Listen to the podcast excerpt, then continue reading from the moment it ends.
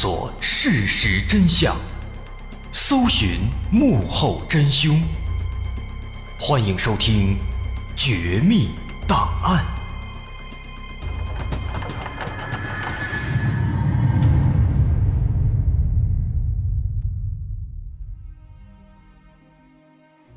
还原事实，探索真相。欢迎继续关注《绝密档案》，我是大碗。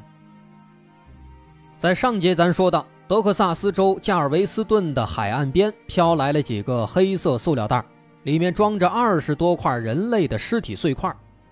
美国警察追查尸源，发现死者是一个出租屋的房东。据租客反映说，出租屋里不久之前搬进来一个奇怪的哑巴老太太，房东总去找她，那后来房东就不见了。一系列的曲折调查之后，警方发现。这个哑巴老太太竟然是著名的大富翁罗伯特·杜斯特假扮的，于是马上把他逮捕。但罗伯特马上就交了三十万美元的保释金，并逃之夭夭。虽然后来再次被捕，但他斥巨资请来的律师靠着伶牙俐齿给他做了完美的无罪辩护，最终他被判决无罪，当庭释放。尽管罗伯特被无罪释放，但是警方并没有就此罢休。毕竟这起案子的所有线索几乎全都指向了他，说他无罪，警方是很难接受的。毕竟警察是专业的，他不会像法庭的陪审团那样被律师的慷慨陈词轻易骗到。所以警方打算仔细的查一查这个罗伯特的底子，看看他有没有其他的把柄。而这一查。警方果然就发现了更加劲爆的线索。原来，早在二十年前，罗伯特就曾经被指认和两起失踪案件有关。当时，警方还有很多人都认为他杀害了那两个失踪的人，而那两个失踪的人更加让人意想不到，分别是他的妻子和好朋友。而在二十年前的两起指控当中，罗伯特还是跟这次一样用金钱摆平了一切，所以表面上看起来那两起案件似乎跟他没有关系，但是实际情况真的是这样吗？我们现在把时间拨回到二十年前，看看那两起案件是怎样的。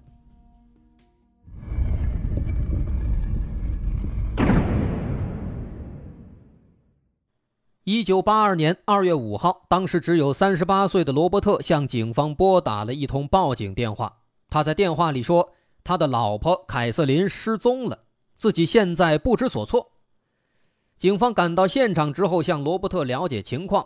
罗伯特表示，他和妻子凯瑟琳已经结婚九年多了，妻子是一名牙科护士。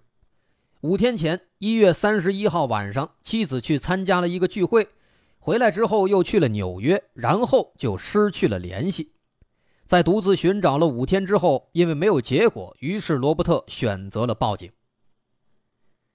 随后，警方找到了当时那场聚会的举办者，是凯瑟琳的一位好朋友，叫吉尔伯特。通过对吉尔伯特以及罗伯特的询问，还原出了凯瑟琳失踪的大致经过。在一月三十一号下午。凯瑟琳开车去往好友吉尔伯特家参加聚会，但吉尔伯特发现那天的凯瑟琳很不正常。她穿了一身红色运动装，但是非常邋遢。一般来讲，在这样的聚会当中，大家都会稍微打扮一番。更何况凯瑟琳以往一直都是非常的注重外在形象的，但这次她穿了一身邋遢的运动装，这让她感到非常意外。除此之外，在聚会期间，凯瑟琳接到了丈夫罗伯特打来的电话。在电话当中，罗伯特让凯瑟琳马上回家。但奇怪的是，凯瑟琳在接完电话之后浑身发抖，好像非常不安。十几分钟以后，凯瑟琳对吉尔伯特说：“他得走了，如果发生了什么事儿，你一定要来看一眼。”之后，他就离开了。根据罗伯特的表述，凯瑟琳当天晚上回到家中的时间是在晚上七点三十分。罗伯特表示，凯瑟琳当时看起来应该是喝了点酒，但是没有喝醉。可能也是因为喝了些酒，回家之后没多久，他们就因为一些事情发生了争吵。两人越吵越凶。凯瑟琳一气之下，声称要独自回纽约他们的公寓里去住，要自己冷静几天。罗伯特说：“你想回就回吧，但是不能开车。”凯瑟琳妥协了，决定乘坐当天晚上九点十七分的火车回纽约。于是，在晚上八点半，罗伯特开车送凯瑟琳上了火车，然后罗伯特开车返回家中。回到家之后，为了缓解心中的抑郁，他去找邻居喝了点酒，之后又独自在外面散了会儿步。在晚上十一点十五分，正在外面散步的罗伯特用路边的公用电话给他们在纽约的公寓打了个电话，想看看凯瑟琳到了没有。凯瑟琳接通了电话，说已经到了。包括后来公寓的门卫也证实，凯瑟琳确实在当天晚上回到了公寓里。不过，在这通电话挂断之后，因为俩人毕竟发生了争吵，所以罗伯特为了让凯瑟琳冷静几天，一直到二月五号才再次跟他联系。但是这一次却怎么都联系不上了。后来他去了妻子工作的医院里面询问，同事们也说他已经好几天没有来上班了。这就是凯瑟琳当时失踪的情况。起初，警方觉得这应该就是夫妻在闹别扭，妻子不开心，离家出走了，这很正常。也许过几天不生气了就回来了，因此警方当时并没有打算深入调查。那没办法，罗伯特只好自己发布了寻人启事，悬赏十万美元征集妻子的线索。但是这个地方有意思的是。没过多久，他就慢慢的把悬赏金额逐渐下调，最后下调到了一万美元，最终又不了了之了。当时很多人都认为这个丈夫罗伯特具有重大嫌疑，这其中包括凯瑟琳的朋友吉尔伯特，他也认为凯瑟琳的失踪一定和罗伯特是有关系的。他们这么认为也不是空穴来风，根据吉尔伯特回忆。在凯瑟琳失踪前三周左右，他曾去一家医院里治疗面部擦伤。当时吉尔伯特问他：“你这脸是怎么擦伤的？”凯瑟琳说：“是丈夫把她打伤的。”这个情况或许能够进一步说明罗伯特确实是有嫌疑的。但因为警方并没有调查这件事情，吉尔伯特和凯瑟琳的妹妹为了查清真相，曾经在案发后来到了凯瑟琳的家里。因为妹妹的手中有他们家的钥匙，所以他们趁罗伯特不在家的时候进入到了他们家中，展开了调查。在调查过程当中，他们的确发现了一些奇怪的事情。他们发现，在凯瑟琳的家门口放着好几袋垃圾，他们把垃圾袋打开，发现里面装的竟然全都是凯瑟琳的私人物品，包括她的衣服、书籍、化妆品等等等等。毫无疑问，这些东西肯定是罗伯特装进去的，但他为什么要把凯瑟琳的东西全都扔掉呢？凯瑟琳仅仅是失踪了，她又不是死了。如果说是死了，那把东西扔掉还勉强可以理解，但眼下这个情况显然是不对劲的。因此，他们猜测这个罗伯特肯定是知道凯瑟琳永远都不会回来了，所以才会把这些东西扔掉。那么换句话说，罗伯特对凯瑟琳的失踪应该是知情，甚至是要负责的。而更为可怕的是，吉尔伯特发现，在凯瑟琳失踪的前几天，他曾经请了律师向罗伯特提出离婚协议，协议当中包括了财产分割问题，但是罗伯特拒绝了凯瑟琳的所有要求，而之后没几天，凯瑟琳就失踪了。难道说这一切都是巧合吗？另外，之前罗伯特跟警方说，三十一号晚上他把凯瑟琳送到车站之后，他回到家里去找邻居喝了点酒。但是妹妹找到邻居询问之后，却发现人家那天晚上根本就没跟罗伯特见过面，更不用说是喝酒了。这说明罗伯特他在撒谎。种种疑点表明。罗伯特的嫌疑确实是很大的，有可能是他杀害了妻子，又贼喊捉贼。可是面对这些线索，警方依然不为所动。理由是他们提供的证据不够充足。这本身就很奇怪呀！查清事实、寻找证据，这是警察的本职工作，但他们却以证据不足为由，拒绝了妹妹和吉尔伯特要求警方调查的请求，这难道不奇怪吗？因此，这起案件当时被警方当作一起普通的失踪案，没有再做处理。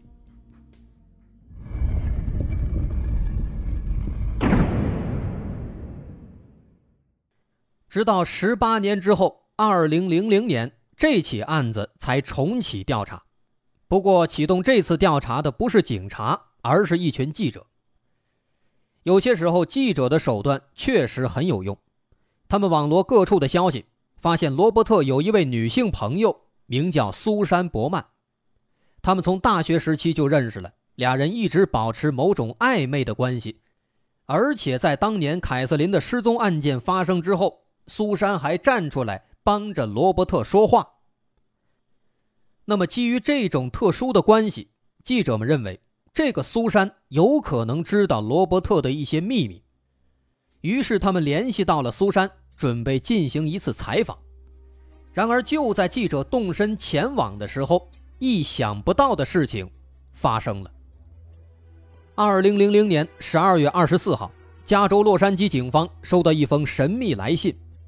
信上并没有写寄信人的名字，只有一枚邮戳和收信人的地址。收信人就是洛杉矶的某个警察局。而信里的内容更是让警方感到惊讶。信上写着，在某某某个地方有一具尸体，只有这一句话。作为警察，宁可信其有，不可信其无。于是他们立刻赶到了信中所写的洛杉矶某地的这个地址。到了以后，发现这是一栋漂亮的房子，但是房门是开着的。警方向里面喊话，没有人回答。于是他们进入了屋内，结果发现有一名女性瘫倒在地上，她的后脑中了一枪，已经死亡了。经查证，死者正是罗伯特的朋友苏珊·伯曼。案发现场的物品都非常完好，没有财物丢失。没有打斗的痕迹，苏珊的衣着也非常完整，因此警方判断凶手不是为财，不是为色，那应该是有其他的目的。而从现场完好、没有打斗的痕迹的情况来看，推测这有可能是熟人作案。通过尸检，法医判断苏珊的死亡时间不超过二十四小时，但奇怪的是，另一边的警方通过对信封上邮戳的判断。发现这封信寄出的时间竟然是在警方发现尸体的前一天，那么也就是说，这封信极有可能是凶手寄来的，而且凶手显然是想让警方尽快发现苏珊的尸体，他甚至有可能在还没有动手的时候就把这封信给寄出去了。那么凶手他为什么要这样做呢？而且大家不要忘了。苏珊的死亡时间也非常巧合，前脚记者正要来找他采访，后脚他就在家里遇害了。要说这是巧合，估计很难让人相信。于是这起案件发生之后，大家的矛头再一次对准了罗伯特，都认为他是杀人凶手，为的是阻止苏珊和记者见面，防止自己的秘密被人们发现。而且，记者调查发现，在案发前几天，罗伯特的行踪也非常奇怪。那几天，他原本在外地，但是就在案发前两天，他又飞回了洛杉矶的家里，跟死者在同一个地区，这完全有作案的可能性。但是，即便如此，因为没有切实的证据，警方对此仍然没有在意，还是以证据不足为由，把这起案件定性成了一起悬案。甚至还莫名其妙地宣布不再继续调查了，而且从那以后，罗伯特就消失在了大众的视野当中。直到又过了一年，发生了咱们最开始说的那起案子，一对父子在海滩发现了几袋尸体碎块，之后警方抽丝剥茧查到了罗伯特，但就像之前说的，他利用超能力让自己成功脱罪。不仅交了三十万保释金，更是花重金请律师给自己辩护成了无罪，被当庭释放。但是毫无疑问，罗伯特的疑点实在是太多太多了，难道真的就只能让他逍遥法外吗？其实，如果罗伯特的戏没那么多，继续猥琐发育，不再冒头，那没准他真的会逃脱美国法律的制裁。但是这个人他按捺不住啊，毕竟有钱的生活过惯了，总想生活在聚光灯下，他总想冒头。九年之后，二零一零年有一部电影名叫《所有美好的东西》在美国上映了。这部电影大伙儿可以看一下。